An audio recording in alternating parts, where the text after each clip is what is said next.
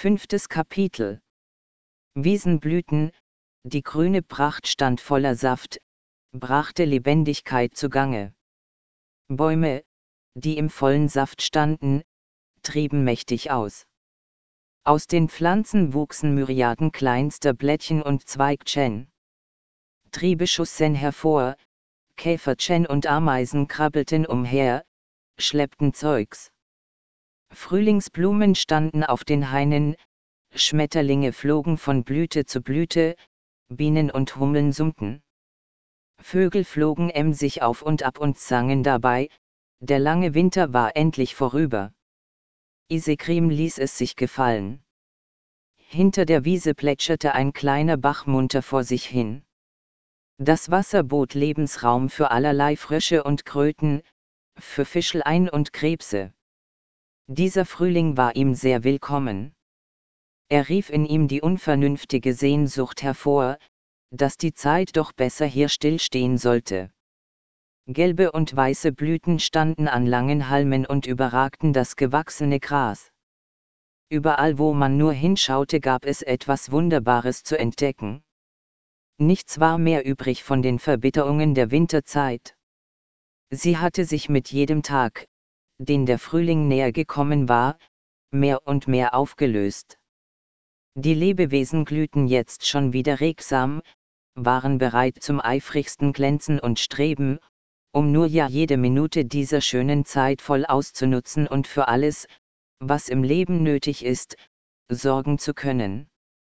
Heitere Gefühle kamen auf, die Welt war nun eigentlich wieder sie selbst. In vollen Zügen atmete ein jedes Tier, lieblich wuchsen die Pflanzen, vergessen waren die Entbehrungen der Winterzeit.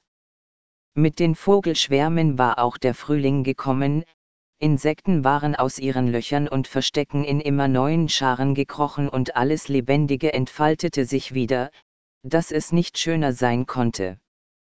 Man sah Eichhörnchen umhertrippeln, Fasane und Auerhähne stolz über die Wiesen schreiten. Mit jedem weiteren Tag strebte alles dem Sommer und seiner Hitze entgegen, Pflanzen saugten Feuchtigkeit auf, bildeten ihr schützendes Laub, die Natur zog sich ihre Festtagskleidung an. Sogar der Wolf bekam ein dunkler gefärbtes Fell. Isekrim lag fühlend und schmeckend da, den Kopf nach vorne gestreckt, mit ihm den Boden berührend. Seine Hinterleofe hatte er zum Bauch hin angezogen. Er erspürte das Licht der Sonne, wie es sein Fell berührte und auch, wie der Wind die einzelnen Haare seines Fells umwehte. Bäume ließen ihre Äste im Wind wiegen, wohl einem inneren Bedürfnis nach Bewegung folgend. Seine Augen wurden irgendwann feucht, tränten vor sich hin, und auch wenn das ungewöhnlich scheint, er liebte dieses Gefühl. Mit klarem Verstand und verschwommener Sicht betrachtete er die Gegend und es schien, als würde er lächeln. Manche Vögel trällerten frühmorgens ihre schönsten Lieder, andere sangen und pfiffen den ganzen Tag. Krähen und Dohlen flogen in Schwärmen durch die Lande und verbrachten viel Zeit an ihrem Familienwohnsitz, den höchsten Bäumen der Gegend mit besonders ausgeprägten Kronen. Greifvögel dagegen lebten meist für sich alleine, waren nicht so auf Gemeinschaft aus.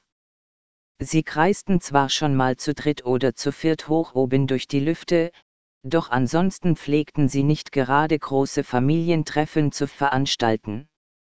Des Nachts waren Eulen die eindrucksvollsten Vögel, die bei ihrer Jagd auf Mäuse und dergleichen kaum hörbar waren. Ihre großen Augen konnten dabei einem schon einmal im Lichtschein des Mondes wie leuchtende Flammen vorkommen. Jedes dieser Tiere hatte seinen Platz hier. Das Leben der Tiere bedurfte mancher Dinge, um gut zu funktionieren.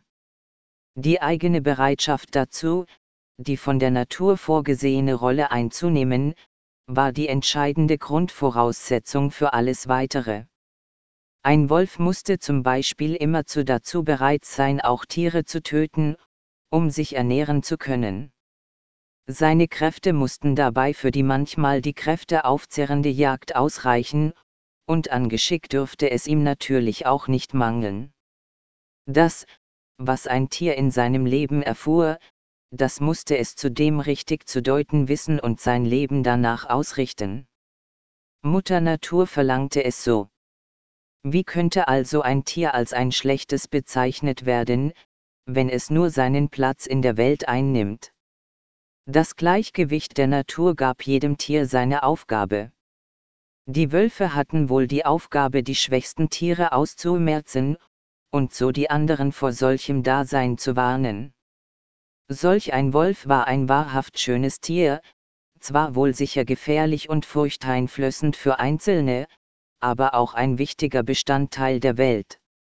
Nachdem der Graue ein junges Reh erlegt hatte, riss er große Stücke aus dessen Körper und schlang sie herunter. Das Blut des Tieres drängte dabei den Boden. Er fraß, so viel er fressen konnte. In den letzten Tagen war er ein großes Stück weiter gekommen. Sein Weg hatte ihn zu vielen schönen Plätzen geführt. Nur ab und zu hatte er gerastet, dann auch nur für kurze Zeit, denn er hatte sich nicht an einem Ort festsitzen wollen. Er ließ vom Reh ab. So viel Fleisch auf einmal war zu viel für ihn, er würde später noch einmal zurückkommen und weiter fressen. Von der Stelle aus, an der er hier stand, konnte er die morgendliche Glut der Sonne gut sehen. Wie eine rote und goldene Scheibe stand sie so gleißend da. Sie kam ihm dabei plastisch vor, so als wäre sie ganz nahe. Ihre wärmenden Strahlen drangen durch die Oberfläche der Dinge und berührten sie innerlich. Er fühlte eine Verbundenheit mit all den Dingen um ihn herum bei dieser Empfindung. Er spürte intensiv, was da war, ja was ihm nahe war. Was ihm dabei besondere Freude bereitete, war die Klarheit, mit der er diese Dinge beobachten konnte. Er streckte seine Glieder. Eine ganze Weile lang hatte er jetzt schon da gestanden. Er brauchte dringend noch mehr Bewegung. Und er wollte sich am Bach mit Wasser erfrischen. Zu diesem Zweck lief er auf dem kürzesten Weg zum Bachlauf in der Nähe und trank von seinem Wasser. Es reinigte ihn vom Geschmack des Blutes. Dann wanderte er lange Zeit umher, bis er sich schließlich für einen Platz zum Ausruhen entschieden hatte, dort legte er sich nieder. Der Wolf spitzte ab und zu seine Ohren um zu lauschen, ansonsten döste er schläfrig. Er liebte es so da zu liegen. Es gab ihm das Gefühl alles zu haben, was er brauchte. Er träumte vor sich hin. Seine Gedanken waren jetzt leichter zu ertragen. Wieder war er ein Jahr älter geworden, hatte einige schwere Tage überstanden. Manches Ereignis der letzten Monate wurde ihm jetzt, mit Abstand, in seiner wahren Bedeutung verständlich. Er hatte das Gefühl, dass manche Narbe und manche Blessur aus jenen Tagen erst jetzt richtig ausheilen konnte. Das emsige Treiben um ihn herum war toll, die lebhaften Farben und die erdigen und fruchtigen Gerüche der Pflanzen gaben Hoffnung. Wenn er sich daran erinnerte, wie es war, als die Pflanzen vereinzelt erste Knospen ausgetrieben hatten, als ganze Vogelscharen aus dem Nichts aufgetaucht waren und Informationen in den Lüften gekreist waren, als die letzten Eiszapfen kleiner und kleiner wurden, der Tag, als er sich das erste Mal wieder richtig aufgewärmt hatte, das angenehme Gefühl dabei in den Knochen, das hatte ihn so zufrieden gemacht. Die Schritte, mit denen sich der Winter verabschiedet hatte, hatte er eingehend beobachtet. Auf die kargen Wintertage mit ihren verschneiten und vereisten Landschaften und dem Frost war ein Meer aus Licht und Wonne gefolgt. Wie von selbst war dann das Leben in die Pflanzen zurückgekehrt, erweckte Sehnsucht nach Vegetation, nach einem Aufblühen, nach Wachstum, nach Gestalt, Farbe und Geruch. Sie mussten die ganze Zeit auf ihren Tag gewartet haben. Schon manches Mal hatte der Graue den Wechsel der Jahreszeiten erlebt, doch noch nie war er ihm so eindrucksvoll vorgekommen. Mit dem Duft des Frühlings in der Nase ließ es sich gut an, an diese Zeiten zurückzudenken. Zu jedem dieser Eindrücke gesellte sich bald eine Empfindung, aber auch eine Erinnerung dazu. Sein Verstehen, ja sein Begreifen, folgte unmittelbar. So träumte sich der Wolf sich in seine Gedanken hinein und vergaß sich dabei selbst und begann dann auch noch einzuschlummern. Im Schlaf spielte er dann träumend mit seinem Gefährten, war bei seinem Rudel. Es erfüllten sich jetzt tiefste Sehnsüchte im Traum. Die Tatsache, dass ein solcher Traum eigentlich auch etwas Trauriges hatte, das änderte nichts an seinem Glücksempfinden dabei. Er trottete durch Wiesen am Waldrand entlang, stöberte umher und versuchte eine frische Fährte aufzuspüren. Dabei ging die Sonne in ihrer schönsten glutroten Farbe unter und drängte die Landschaft in Schattierungen ihrer eigenen Farbe. Irgendwann nahm er eine Witterung auf. Von einem Moment zum anderen verwandelte sich seine Haltung, sein Gang, und er wurde zum Jäger. Durch den Wald ging es, der Fährte folgend. Irgendwann scheuchte er Rehe auf, die ihn zuerst wahrgenommen hatten. Sein Hunger nach frischem Fleisch trieb ihn nun dazu an, diese fast aussichtslose Jagd aufzunehmen. Er hetzte den Rehen lange hinterher. Es ging aber irgendwann hangabwärts, der Boden war dort mit Hindernissen übersät. Die Rehe waren zu schnell, der Wolf hatte zu große Mühe mitzuhalten. Er hetzte so schnell er konnte, gab dann aber schließlich doch auf und hielt inne. Da bemerkte er sie. Ihre Witterung war klar und deutlich zu vernehmen. Es war eine Wölfin.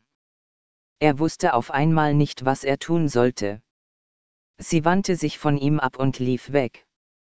Isekrim blieb erstmal wie gelähmt stehen. Aus Furcht lief er in die andere Richtung. Auf seinem weiteren Weg blieb ihm das unschlüssige Gefühl erhalten. Am Fuße eines hohen Baumes fand er den Rest eines gerissenen Rehs. Er konnte seinen Geruch nicht ab, aber es sah irgendwie trotzdem noch genießbar aus. Gedankenverloren brach er ein paar Bissen aus dem Fleisch und fraß sie hastig. In der damaligen Nacht schlief er kaum, war aufgeregt und hatte sich schließlich dazu entschlossen, das Gebiet nach dieser Wölfin abzusuchen. Bei Tagesanbruch fraß er noch einmal vom stinkenden Fleisch und machte sich dann jedoch auf die Suche. Er lief Hänge entlang, durch Wälder, auf der Suche nach ihrer Witterung. Er hatte sie sich eingeprägt und er fand sie auch immer wieder an den unterschiedlichsten Stellen vor. Irgendwann ging es einen Abhang hinunter, an manchen Stellen meinte er mehrmals den deutlichen Geruch von ihr aufnehmen zu können, doch dann löste sich diese Wahrnehmung wieder in ein Nichts auf. Er kam zu einem Abgrund, der Fels endete je vor ihm. Er lief ihn ab. Der steinige Boden ließ nur vereinzelt zu, dass Bäume hier wachsen konnten. Irgendwann entdeckte er einen Weg nach unten. Er tastete sich vorsichtig, Schritt für Schritt den Steilhang hinunter. Unten plätscherte ein Bach.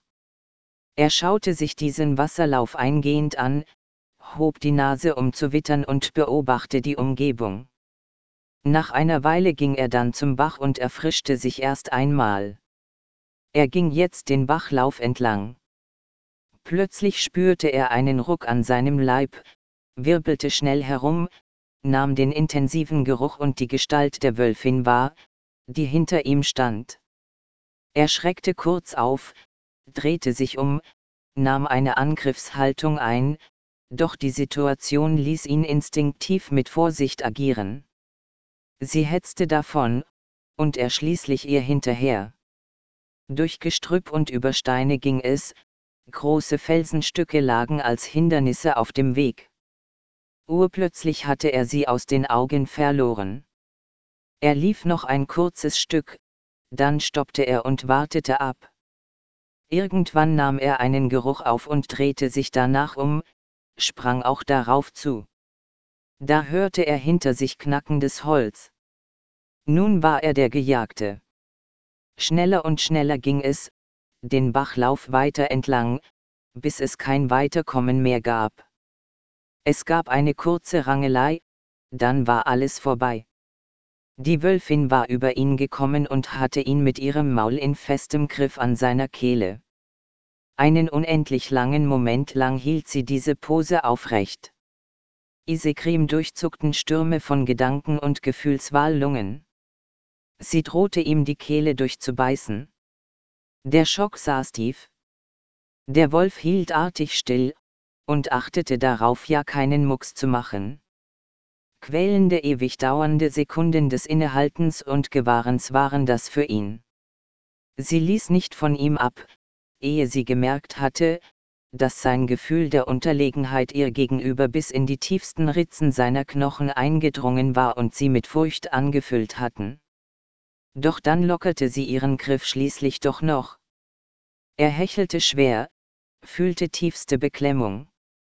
Sein Rücken schmerzte wegen der spitzen Steine, auf denen er liegen musste. Außerdem war sein linker Vorderlauf verdreht. Der Graue getraute sich nicht seine Haltung zu korrigieren. Sie konnte jederzeit wieder fester zupacken. Er krummelte, irgendwann winselte er sogar. Er wechselte vom Winseln über zu einem tiefen sonoren Brummen, als ob ihm die Situation irgendwie angenehm wäre und schaute, was passieren würde. Das versetzte der Wölfin ihrerseits einen tiefen Schock. Irgendwann ließ sie ganz locker und ging einen Schritt zurück, nicht ohne sich kraftvoll vor ihm aufzubauen. Der Wolf drehte jetzt erstmal seinen Vorderlauf zurecht und atmete etwas erleichterter durch. Nach einer guten Weile traute er sich auch noch, sich von den spitzen Steinen zu erheben und stellte sich langsam auf seine Beine. Dabei beobachtete er genau, wie die Wölfin darauf reagierte. Er konnte sich nicht noch einmal mit ihr messen. Ihre Gäste war eindeutig gewesen. Das nächste Mal beiße ich dir die Kehle durch, hatte sie bedeuten sollen. Als er schließlich ganz aufgerichtet war, standen sich beide Tiere lange zögerlich gegenüber. Keiner wusste, was er tun sollte, und so verließen sie sich ganz auf ihre Eindrücke. Mit gesenktem angriffsbereiten Kopf stand die Wölfin da, er spürte die Spannung in seinen eigenen Sehnen, beide verharrten in dieser Lage. Irgendwann drehte er sich dann vorsichtig ab und bezeugte so ein zweites Mal seine schwächere Position. Sie griff ihn nicht wieder an. War die Gefahr jetzt vorbei? Er achtete auf jede seiner eigenen Bewegungen, auf die Signale, die er mit ihnen setzte. Irgendwann begann sich urplötzlich beider Wesen zu verzahnen und es kamen erste unbeholfene Ansätze einer Kommunikation zwischen ihnen zustande. Sie wahrten vorsichtig den Abstand gegeneinander und näherten sich einander nun indem sie sich einander zuneigten. Zusehends entspannte sich die Lage. Irgendwann konnten sie nicht mehr anders und beschnupperten sich eingehend.